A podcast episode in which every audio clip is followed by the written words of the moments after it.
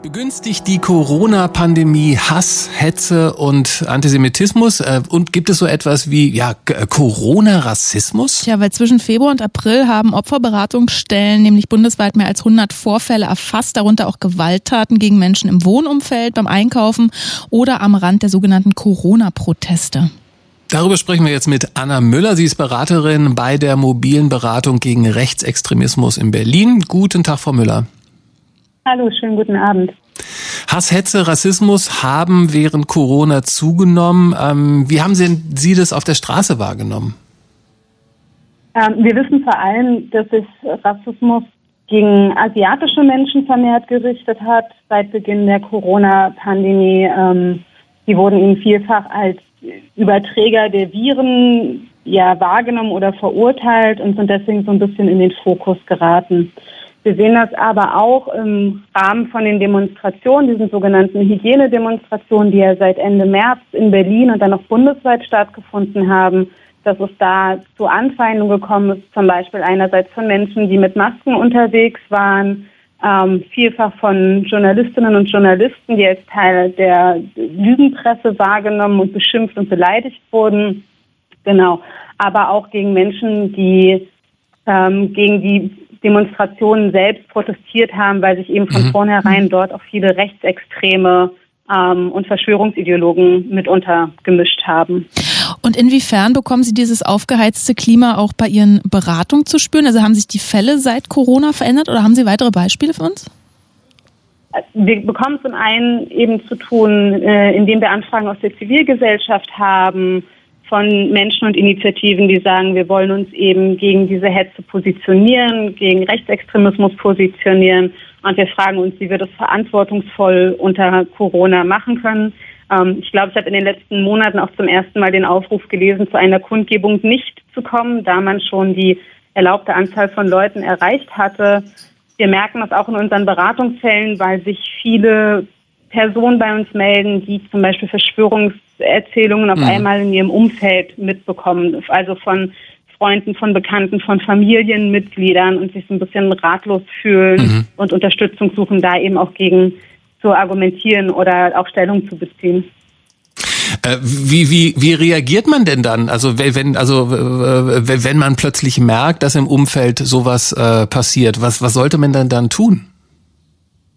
Ähm, genau, also wir können natürlich nicht eine allgemeingültige Lösung anbieten, mhm. weil jeder Fall da unterschiedlich ist. Aber ich glaube, das Wichtige ist eben ähm, so ein bisschen vielleicht die persönliche Ebene da ist, die da ist zu nutzen, um zu hinterfragen, was beschäftigt die Person eigentlich genau, ähm, was bedrückt sie gerade, was belastet sie gerade.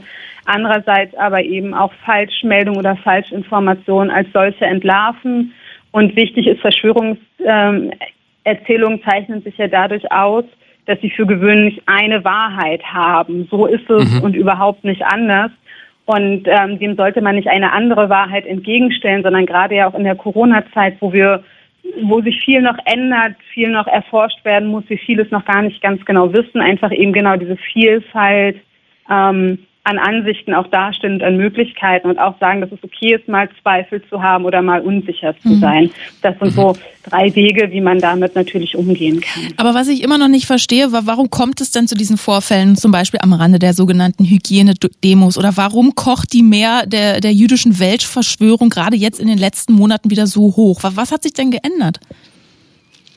Ja, ich, ich, glaube, man muss sich immer noch mal vor Augen führen, dass es auch vor Corona schon unglaublich viele Menschen gab, die ähm, ja offen gegenüber Verschwörungserzählungen waren, ähm, auch die rassistische Einstellungen hatten. Also es gibt ja verschiedenste Untersuchungen dazu, deren Zahlen immer relativ ähnlich sind. Und so glauben, also so gibt es zum Beispiel Einstellungsuntersuchungen, die zeigen, dass eben rund 20 Prozent ähm, der Befragten vorher schon an Impfverschwörung geglaubt haben oder dass ähm, mhm. der 9-11 ein Inside-Job war.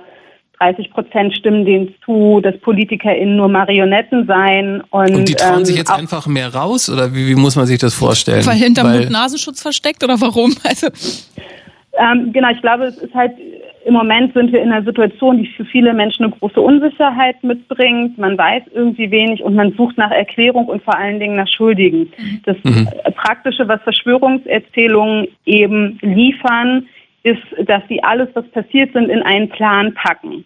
Und wenn es einen Plan gibt und wenn es Schuldige gibt, dann gibt es etwas, was ich dagegen tun kann. Wenn allerdings etwas nur durch Zufall passiert und ich den Verlauf gar nicht genau kenne und nicht vorhersehen kann, wenn kein Plan dahinter steckt, dann fühlt man sich oft machtlos. Und ich glaube, oder viel zeigt, wird halt gezeigt, dass mit diesen Verschwörungserzählungen gerade so eine Art Ohnmachtsgefühl oder so ein Gefühl von Kontrollverlust entgegengewirkt wird. Heute startet ja die dreitägige Innenministerkonferenz. Ähm, was muss denn getan werden in Ihren Augen? Also Strafen, Aufklärung, Bildung. Was fordern Sie von der Politik? Ich glaube, wichtig ist, oder wir glauben, wichtig ist, das Problem ähm, tatsächlich zu benennen. Und zwar, dass, es wir, dass wir es mit Verschwörungserzählungen, mit Rassismus, mit einem gesamtgesellschaftlichen Problem zu tun haben und nicht mit irgendwelchen Erscheinungen an imaginierten Rändern oder nur in bildungsfernen ähm, mhm. Gruppen der Bevölkerung. Ähm, wichtig ist auch zivilgesellschaftliche Akteure und deren Expertise mit einzubeziehen, die seit Jahren in dem Bereich arbeiten und dann natürlich auch die Betroffenen zu schützen. Also einerseits eben die Betroffenen jetzt von Rassismus, aber auch die Journalistinnen, die Wissenschaftlerinnen, die jetzt gerade ganz stark in den Fokus geraten mhm. von den Verschwörungsideologinnen und sehr stark angefeindet werden. Also gerade auch ähm, im Netz passiert da sehr viel von ja, Informationen, die weitergegeben werden. Es wird aufgerufen, Menschen zu bedrohen und ähnliches. Und da ist ein ganz wichtiger Punkt, wo angesetzt werden muss. Hass, Hetze, Rassismus und Antisemitismus, gerade in den Zeiten von Corona. Dagegen muss was getan äh, werden. Das fordert unter anderem auch Anna Müller von der mobilen Beratung gegen Rechtsextremismus in Berlin. Vielen Dank fürs Gespräch. Noch einen schönen Abend. Tschüss. Wünsche ich Ihnen auch. Dankeschön. Tschüss.